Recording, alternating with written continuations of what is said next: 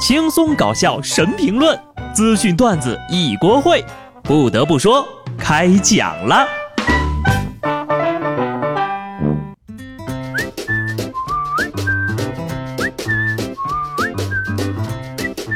哈喽，听众朋友们，大家好，这里是有趣的。不得不说，我是机智的小布。相信各位呢，昨天都被一条新闻给刷屏了，那就是嫦娥五号回家了。看了一下嫦五号出门之前和回家之后的对比啊，特别像极了军训前后的我，真不容易啊！挖个土送个快递，晒黑了那么多呀。这嫦娥五号刚刚到家就被贴满了暖宝宝，是的，的确是满身的正儿八经的街上卖的那种暖宝宝。这样呢是为了保证舱内剩余的燃料不被低温冻结，方便之后排出。最先进的装备往往只需要最朴素的保养，像极了你妈觉得你冷，甚至呢还给你披上了最保暖的过冬潮品军大衣。天气冷呢可以多穿件衣服啊，但如果天气很热的话，可是不能随便乱脱的呀。我的邻居漏点了，麻烦你们过来处理一下，家里还有小孩子呢。在这段报警电话打完之后呀，那位裸露着上身的二十岁姑娘就被控罪了。被捕的女孩呢是美国一个妹子，因为在家里的院子里啊玩飞盘，觉得天气比较热，就光了膀子，被邻居报警而收到传票，被指控行为不检罪。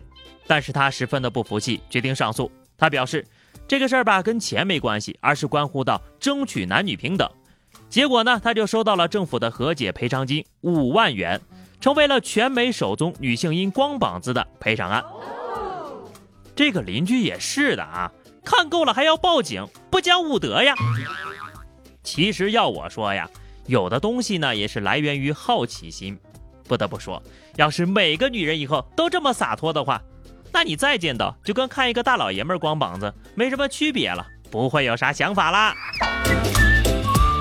当然了，这凡事呢也是要讲究循序渐进的。太过于激进的推行一些新的想法和思维，也会显得非常不妥。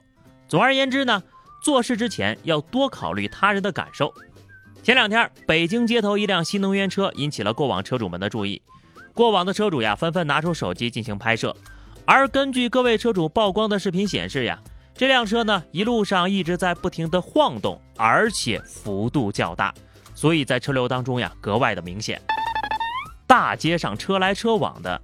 一辆车却爆发出莫名的抖动，究竟是汽车工学的神奇展示，还是人类道德伦常的崩坏？敬请关注本期《走进科学》，蹦迪的小轿车。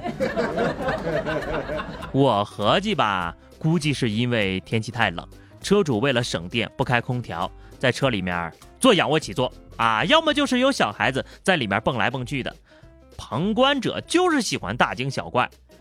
只不过你在车子里这么运动的话，好像是有点影响交通安全吧？大马路不是你家的，更不是我家的啊！交通安全呢是要靠大家的。前天呢，在陕西咸阳的收费站附近，几个人大打出手。视频当中，一白衣男子身手敏捷，几拳便把对方两个黑衣男打倒在地。一旁的两名女子未能劝阻。原来呀。是这个黑衣男过收费站的时候，把白衣男的车给别了。随即呢，两人发生了口角。黑衣男下车之后呢，就把白衣男的女朋友推趴在了车上。接着双方大打出手。而白衣男子呢，确实是练搏击的。还好呀，双方均无大碍，目前已经达成了和解。这黑衣男呢，就是中野联动，一死一送，辅助游走，至今未归。横批：这是高手。查了一下，这位白衣男子啊，曾经呢多次在陕西省拳击锦标赛拿到荣誉。再结合新闻的描述，这白衣男呢是对方先动的手，然后反击的。不想讨论谁对谁错啊，就是想提醒一下大家，以后动手之前呢，你要考虑一下对方会不会是练家子。打赢了你进了所里，打输了你就进院里了。这样好吗？这样不好。武林呢，还是要讲究以和为贵，但是呢，和气也是有底线的。今年七月份，一名二十八岁的女士取快递的时候被偷拍，并被人故意捏造成出轨快递小哥的荡妇。之后呀，该女士因为谣言丢了工作，出现了精神抑郁的情况。而造谣者一直都没有出面道歉。最近，他以诽谤罪向杭州余杭法院提起了刑事自诉，法院已正式受理立案申请。而其中一位造谣者的父亲却一再表示：“哎呀，这个孩子并没有针对女士，是吧？就是小朋友开开玩笑。”哦吼，原来是开玩笑呀！那别人到处跟邻居说你儿子不是你生的，完事儿轻飘飘说一句开玩笑，这样你也可以接受吗？对于这种人，就要用魔法来打败魔法。当爹的能说出这种话，我们也就不奇怪为什么孩子能干出这种事儿了。祖传家风呀。至于这当爹的说自己儿子是小朋友一事，那个孩子呀，其实已经接近三十岁了，原来是资深小朋友呀，失敬失敬。不过呢，看到是刑事诉讼，我就放心了。小朋友呢是需要保护的，就赶紧让他进去蹲到长大再出来吧。有的人就是这样，就算是岁数上成年了，心理呀、智力呀什么的各方面可能还不达标。江西南昌一男子因为嫌把这个旧床垫搬到楼下扔了太费事儿，突发奇想啊，就在屋里把床垫给点了，发出了滚滚黑烟呐。后来被住户察觉，就报了火警，消防人员抵达现场将火扑灭。此时，屋内男子的脸已经被浓烟熏成了张飞，没有十年脑血栓，干不出这种骚操作。其实呢，也没有必要让消防员来，是吧？你只要打开自己的脑子，里面的水呀就够灭火了。不得不说，不到一月一号的零点，就别想总结今年的沙雕新闻，你永远不知道这些人为了冲业绩到底有多拼。算喽，还是想想办法呀，在年前多挣点吧。重庆江北一个建筑工地呢，出现了两匹打工骡，引市民围观。施工方说呀，这个工地的高低落差有七十米，用现代设备和人工呢都有弊端，而用骡子驮建材是最好的方案。